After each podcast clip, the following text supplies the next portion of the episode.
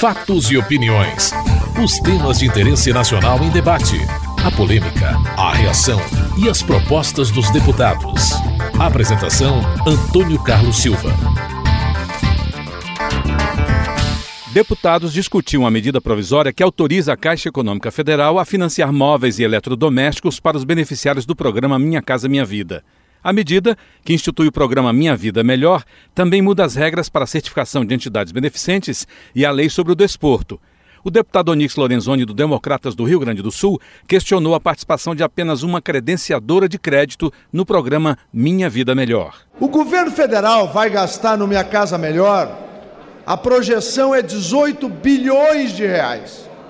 A pergunta é, deputado Arlindo Quinal, por que apenas a Rede Car? Por que não haver uma isonomia entre todas as credenciadoras de cartão de crédito, porque isso reduz taxa, isso pode melhorar para a própria operação que o governo se destina. Porque senão, só uma das credenciadoras, a Redcar, é que vai estar beneficiada pelo Minha Casa Melhor. O líder do governo, Arlindo Quinalha, negou a restrição. A Caixa Econômica convocou, convidou todos os adquirentes, ou seja, aquelas empresas homólogas do ponto de vista do trabalho da Redcar. Nenhuma delas, exceto a Redcar, estava preparada tecnicamente para se adaptar ao padrão da Caixa Econômica Federal. E a Redcar, em maio, já estava credenciada tecnologicamente, melhor dizendo. Mas poderia parar uma dúvida e chama a atenção de todos os pares Tipo, mas será que a Caixa, ao fazer esta avaliação, não teria sido rigorosamente é, injusta com uns e, e digamos, e, e muito tolerante com outros, especialmente a Redcar? Não. O que saneia qualquer dúvida é que, na medida que qualquer adquirente for se credenciando do ponto de vista da tecnologia, passarão automaticamente, caso queiram, a participar deste tipo de trabalho, que neste momento, é verdade, estará sendo feito apenas pela Redcar. Portanto, não há monopólio, portanto, não há risco, portanto, não há nenhum tipo de impedimento, nem legal e nem tecnológico, a partir do momento que cada um dos adquirentes se eh, dispuserem a fazer esse tipo de trabalho. Para Marcos Rogério do PDT de Rondônia, não há vedação à participação de outras credenciadoras. A proposta original não faz vedação a nenhum é, credenciamento específico. Portanto, isso cabe ao campo é, da abrangência de cada operadora, de cada sistema. E, portanto, nos esclarecimentos que nos trouxe o líder do governo, não se mostra vedada a participação de outra de outro sistema, de outra companhia.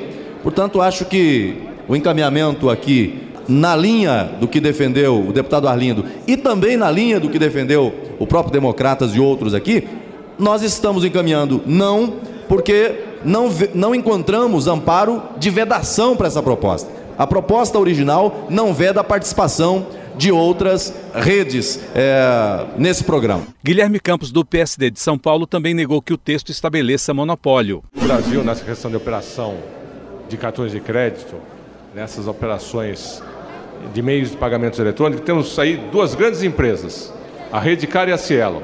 Elas representam mais de 90% do mercado. Não faz sentido você estar tá delimitando só para uma. E se já está devidamente explicitado na medida provisória que não, não há esse monopólio, essa, essa, esse carimbo para a empresa A ou B, isso aqui só vem a reforçar que não existe esse carimbo. Então, aquilo que é pela transparência, nós temos que ser a favor. Polêmica também na votação do pedido do PMDB para retirar da medida provisória a exigência de um mandato de, no máximo, quatro anos com direito a uma recondução para os presidentes de clubes esportivos que receberem dinheiro público. Marcos Pestana, do PSDB de Minas Gerais, defendeu a limitação de mandatos. O que a gente vê é a formação de verdadeiras dinastias nas federações e nas confederações. Me parece extremamente razoável um mandato de quatro anos com direito a uma reeleição, para que essas entidades, que não são entidades que mexem com pouca coisa, Este é um grande mercado, é um grande campo de negócios. E nós precisamos arejar, dar mecanismos para revitalização institucional permanente dessas entidades, que, embora não sejam entidades públicas, têm grande repercussão na sociedade pelo peso que o esporte tem na vida brasileira. Então, eu creio que nós devemos derrotar esse destaque e manter essa regra que é saudável é democrática e assegura a transparência e a renovação. Para o líder do PMDB, Eduardo Cunha, a proposta é inconstitucional. O problema aqui é de natureza jurídica. Nós estamos colocando uma norma que tem que ser definida nos estatutos privados de entidades privadas. Não adianta dizer que é só aquelas que vão receber recursos públicos. Até porque os partidos políticos recebem recursos públicos do fundo partidário. E nem por isso vamos aceitar que tenha limitação de eleição ou ditem a nossa eleição por meio de lei ordinária.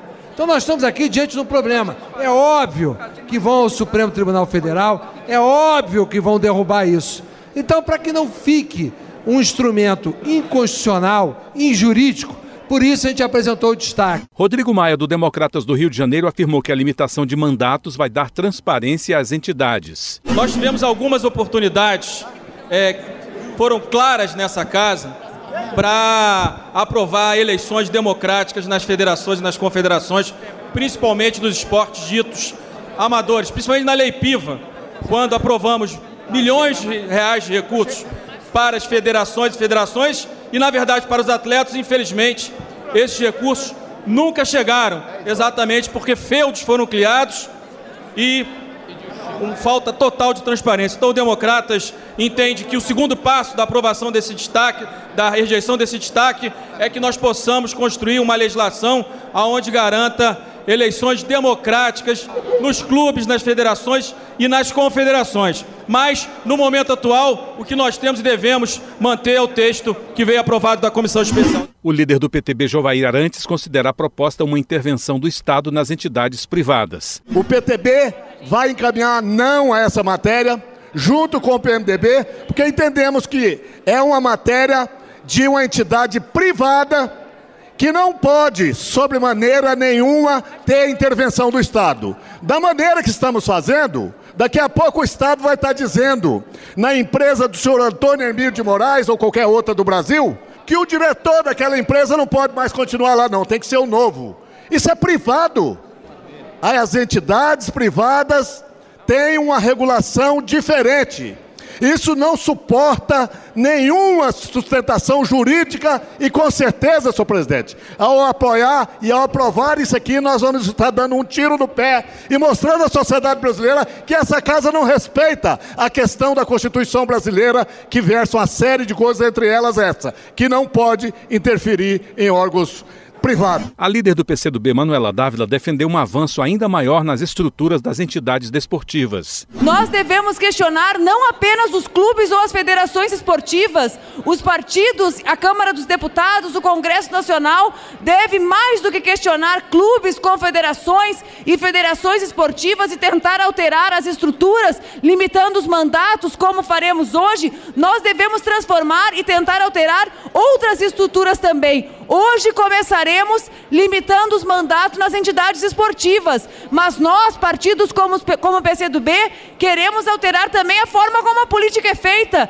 Por isso entregamos o relatório ou a proposta de reforma política a essa casa hoje à tarde. Portanto, senhor presidente, se hoje nos manifestamos com o voto sim, isso significa que ouvimos aos atletas como ouvimos a eles quando vieram pedir ampliação do orçamento anos atrás, querendo 1% do PIB para o esporte, como ouvimos em outros momentos. O Brasil vai ser uma potência no esporte quando, for, quando tiver as suas federações administradas de forma séria, transparente e responsável. E isso também significa a renovação nessas administrações. Danley, do PSD do Rio Grande do Sul, afirma que a medida vai oxigenar o esporte. O PSD vota sim por acreditar que seja a fórmula mais democrática e esta oxigenação é saudável para o esporte brasileiro.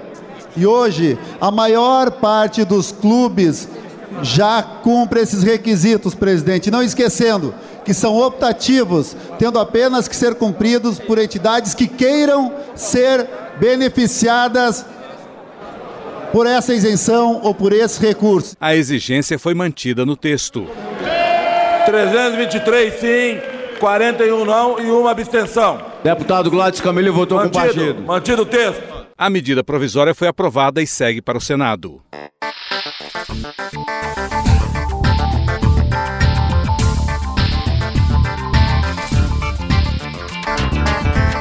A Câmara tinha pressa para votar a medida provisória que autoriza financiamento aos produtores de cana-de-açúcar e etanol do Nordeste.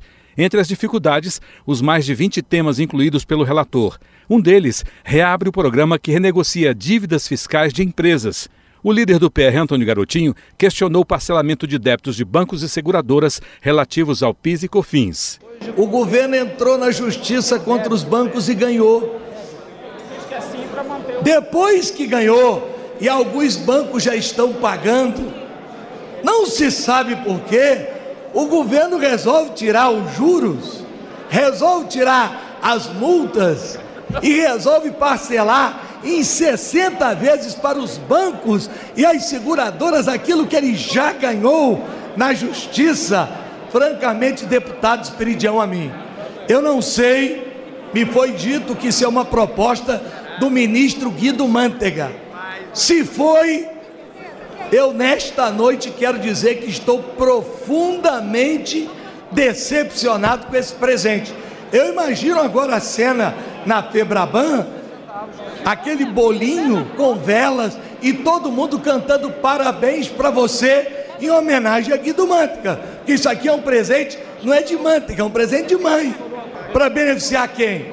Os bancos.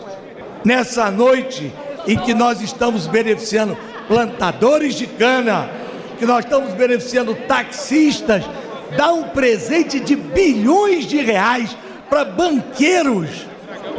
Senhor presidente, então eu peço aos deputados dessa casa que aprovem o meu destaque e tirem desta medida provisória isto que vai envergonhar o parlamento brasileiro. O líder do governo, Alino Quinalha, explicou a proposta. É preciso repor alguns fatos para não induzir a erro. Primeiro, a ação no judiciário ainda não está conclusa. Segundo, banco pode entrar em qualquer refis, inclusive aquele de 180 meses. Terceiro, seja banco, seja empresa, seja quem for, ao entrar num refis de 60 meses, automaticamente tem o benefício de redução de multa, tendo que pagar um 12 avos por um 60 avos por mês. Pois bem, esta medida, esta proposta que estamos defendendo, primeiro, obriga os bancos a pagarem 20% e não uns 60 avos. Segundo, o banco terá aquilo que teria se aderisse e pagasse no parcelamento. Terceiro, é uma forma de nós anteciparmos recursos para fazer investimento frente ao desafio que o Brasil tem, frente também a uma situação internacional. Portanto, nós sabemos que olho de banqueiro que brilha é o de vidro. Entretanto, neste caso, é o governo coerente com aquele que reduziu taxa de juros. O texto foi mantido e a medida provisória aprovada. Mas, diante de uma medida provisória polêmica e com tantos assuntos, o presidente da Câmara, Henrique Eduardo Alves, tomou uma decisão, apoiada pelos líderes dos partidos e o presidente do Senado, sobre o conteúdo e a tramitação das medidas. A tramitação da medida provisória 615 de 2013 expôs de forma flagrante um desvirtuamento do processo legislativo que vem se agravando nos últimos anos e que está a merecer uma reação adequada desta presidência e da Câmara dos Deputados.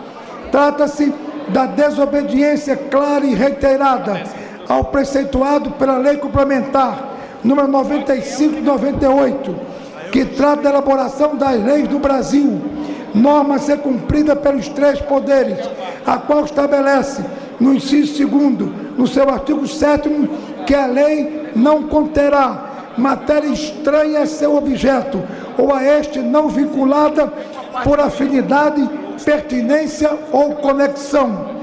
No mesmo sentido, o regimento interno da Câmara dos Deputados determina no parágrafo terceiro do artigo 100 que nenhuma proposição poderá conter matéria estranha ao enunciado objetivamente declarado na emenda ou dele decorrente. Assim, é decisão do presidente da Câmara dos Deputados que, doravante, com fundamento no artigo 125 do regimento interno, devolverá à comissão mista a medida provisória ou emendas ao projeto de lei de conversão que contrariem esses mandamentos legais para devidas adequações. Do mesmo modo, não será aceita por esta presidência medida provisória encaminhada faltando menos de 15 dias úteis pela perda de sua eficácia, para que a Câmara dos Deputados tenha um mínimo uma semana para a sua apreciação. Você acabou de ouvir Fatos e Opiniões, uma produção da TV Câmara. Edição e texto Antônio Carlos Silva e Eliane Breitenbach.